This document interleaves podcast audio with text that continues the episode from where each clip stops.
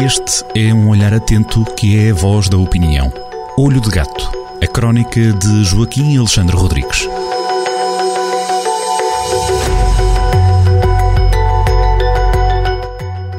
O mundo já acabou, nós é que ainda insistimos, é o título da crónica desta semana do Olho de Gato, Joaquim Alexandre Rodrigues. Ora viva, Joaquim. À cabeça, logo no arranque desta sua crónica, diz logo que este Olho de Gato não tem nada a ver com nenhum apocalipse. Porquê? Não, não tem a ver nada com apocalipse nenhum, nem com a guerra da Ucrânia. É só uma história li, muito engraçada que li no, uh, no, no mural de um amigo do, do Facebook. Uh, sobre um fé diver, um assunto, um assunto engraçado que aconteceu, uh, que aconteceu na, em Angola. portanto, eu li isto na, na, no mural do meu amigo José Teixeira, do, do do, do, do Facebook. E a, a, história é assim, eu, eu não a conto na crónica, portanto vou aproveitar e conto agora aqui no, uh, uh, no áudio, para, para os ouvintes da, uh, da Rádio Jornal do Centro e depois é para ficar no podcast. Portanto. Que é assim, é um fé de muito engraçado. A polícia angolana de Luanda foi chamada para intervir num caso meio esdrúxulo que estava a acontecer junto à marginal de Luanda. O que é que aconteceu? Um casal, uh, um casal um casal angolano, entusiasmou-se e começou a fazer sexo em público em pleno dia junto à, à marginal, pelo que foi chamada à polícia. Foi chamada à polícia, criou-se ali um caso, como é evidente, um caso destes implica evidentemente eh, eh, a presença de transeuntes e alguns destes transeuntes até se poderiam chamar, para não exagerar, mirones, não é? Eh, mirones, estamos no caso flagrante de mirones. Aparece também um canal de televisão angolano e pergunta a um desses populares, a um desses mirones, uh, o que é que achava daquilo, daquele, daquele caso concreto, de um, de um, casal estar à, à luz do dia, portanto, em vias de facto, à vista de toda a gente.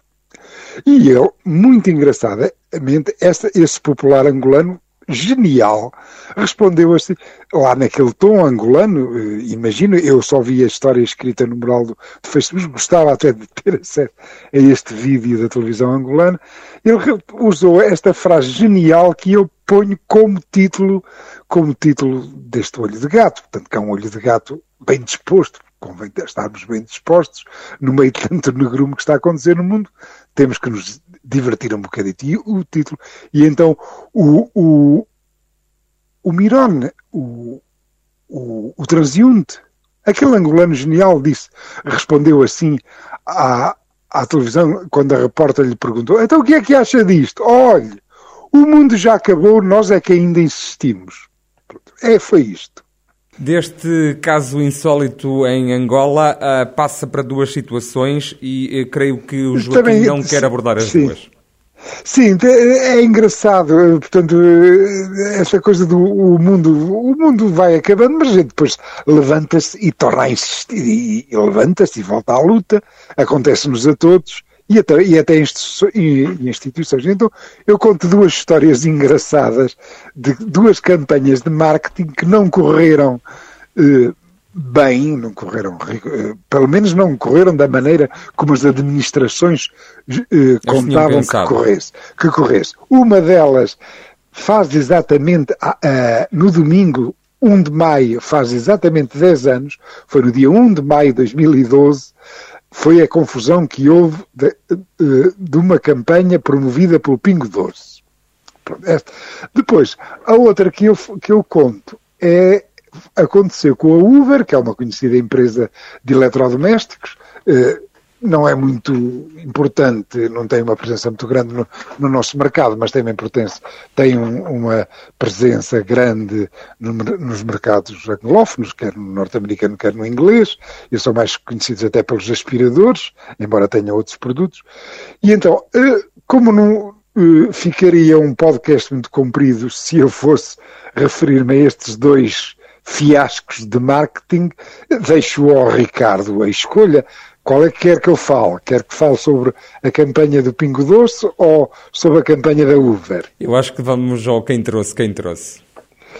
Pronto, então, muito bem. Deixaremos então a, a, a, a desastrosa campanha da Uber para, para a leitura amanhã eh, no Olho de Gato. Deixamos aos ouvintes, portanto, lerão a da Uber amanhã no Olho de Gato. Então vamos lá de Pingo Doce. Eh, algum, alguma contextualização. Há 10 anos atrás o país estava desgraçado, estava, estava exangue, eh, estávamos numa, estava cá a Troika, tinha havido uma bancarrota, o, o ministro Vítor Gaspar tinha declarado, tinha, tinha organizado aquilo a que ele chamou uma brutal, um brutal aumento de impostos, pelo que as, o, o, país estava mais ou menos assim. O Pingo Doce, eh, que estava ao contrário do país, até nem estava, estava em boa forma, porque tinha-se livrado do, de, de, uns negócios meio desastrosos no Brasil e, e tinha-se lançado em força na Polónia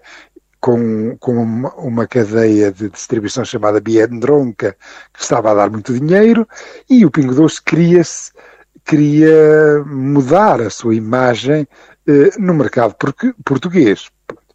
Entretanto, como durante eh, foi falado durante muito tempo de que vários produtos iam passar, eh, o, o, Ministro das Finanças, de Passos Coelho, ia passar o IVA de, destes produtos de 13% para 23%, quer o Pingo Doce, quer as várias cadeias de distribuição, o que é que fizeram? Antes de haver esse aumento, trataram de encher os armazéns eh, eh, dos produtos que iam, que iam sofrer esse aumento do IVA.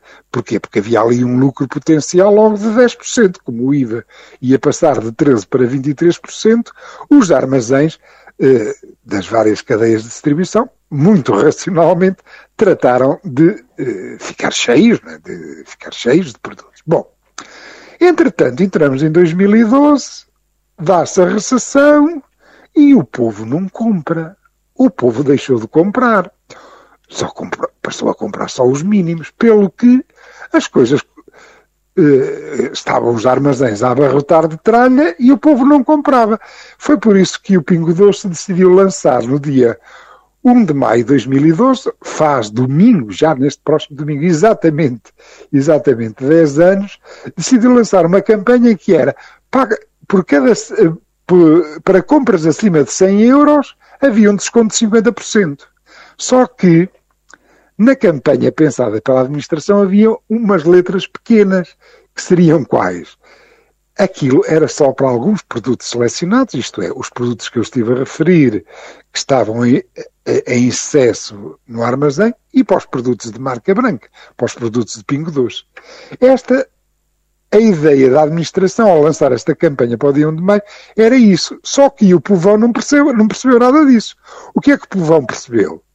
O povo percebeu que eram todos os produtos da loja e formou-se logo de manhã filas enormes, uh, filas às portas de, das lojas e claro que a administração nem se atreveu a, a, a impor uh, outra coisa que não aquilo que de facto as pessoas tinham percebido. As pessoas tinham percebido, compremos tudo que é tudo a 50%. Pronto. Uh, a coisa foi conhecida, o, uh, houve alguma confusão, não muito, houve alguma confusão em algumas lojas e as prateleiras ficaram completamente vazias. Foi, as pessoas compraram tudo o que havia, tudo o que havia foi um, foi um, foi um dia extraordinário. Depois até teve alguma confusão política, como era o dia 1 de maio, as pessoas, houve alguma, algumas críticas políticas dos partidos de esquerda, como é sabido, eh, e, o, e aquilo deu umas dezenas de milhões de euros de prejuízo ao Pingo Doce.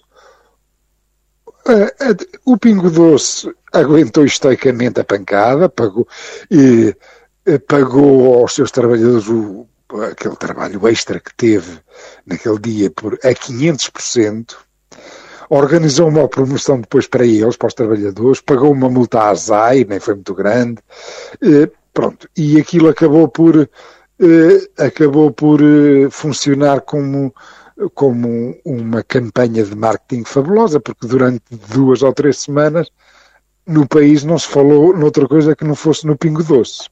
Pronto, foi isso. Depois, regressando ao título, o mundo já acabou, nós é que ainda insistimos. O facto é que aquela promoção do Pingo Doce já acabou, mas eles nunca mais insistiram nela. E eu tenho alguma pena porque se pusessem os vinhos os vinhos do, uh, do enólogo Anselmo Mendes, os vinhos Pingo Doce do, do Anselmo Mendes a 50%, eu ia lá reforçar os estoques da minha garrafeira.